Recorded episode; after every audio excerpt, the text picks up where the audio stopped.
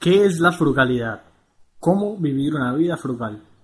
Algunas personas se preguntan ¿qué es la frugalidad? Para los que no lo saben, la frugalidad es una filosofía de vida que predica que se puede vivir con lo justo. En otras palabras, gastar solo lo necesario y ahorrar recursos en la mayor medida posible. Sin embargo, he escuchado preguntas como estas. ¿Ser frugal significa ser tacaño? ¿Alguna vez llegaré a ser rico siguiendo un estilo de vida frugal?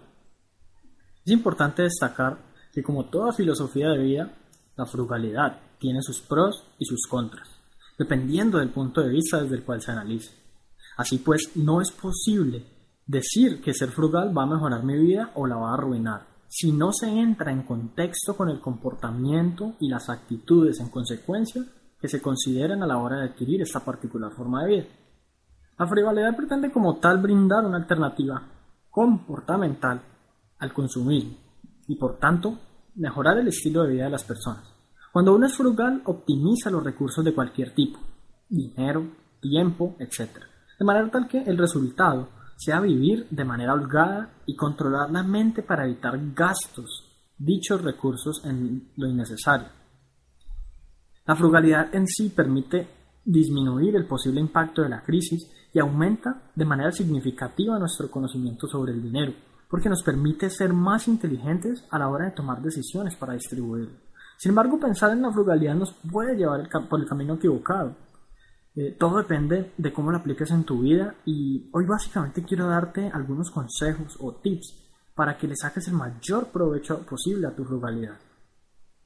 Vivir con lo suficiente no significa siempre estar apretado y no darse gustos. Por el contrario, vivir con lo suficiente solo excluye de aquellos gastos los que se consideran realmente innecesarios.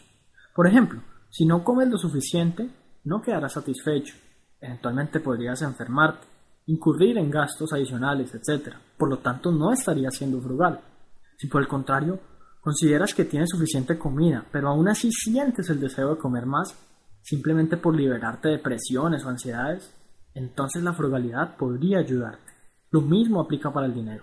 El tema no es vivir de forma tacaña para nunca disfrutar y estar amargado todo el día por no poder usar el dinero. Es por el contrario, ser inteligente al usarlo.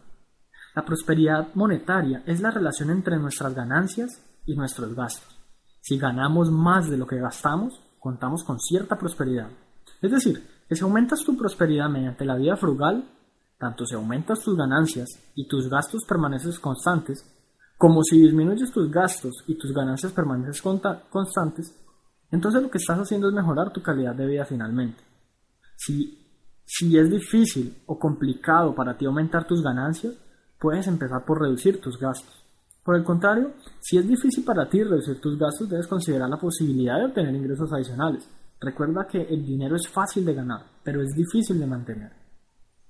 La conclusión que podemos tener acá es que hay que tener cuidado al definir el término de la frugalidad, sin irse al extremo de autolimitarse por el hecho de no poder lograr más y no pensar más allá de la, realidad. La frugalidad no tiene por qué ser impedimento alguno en la consecución de tus sueños, y por ningún motivo te alejará de la abundancia, todo lo contrario. Se sabe que muchas personas, conocidas por ser influyentes en términos monetarios, viven una vida de frugalidad. Y a pesar de que no es el único, camino para llegar a la riqueza, es uno de los más recomendados al menos para empezar. Hoy te recomiendo que consideres la posibilidad de seguir la filosofía de la frugalidad en tu vida, sin que ello te limite de ninguna manera para que logres el éxito.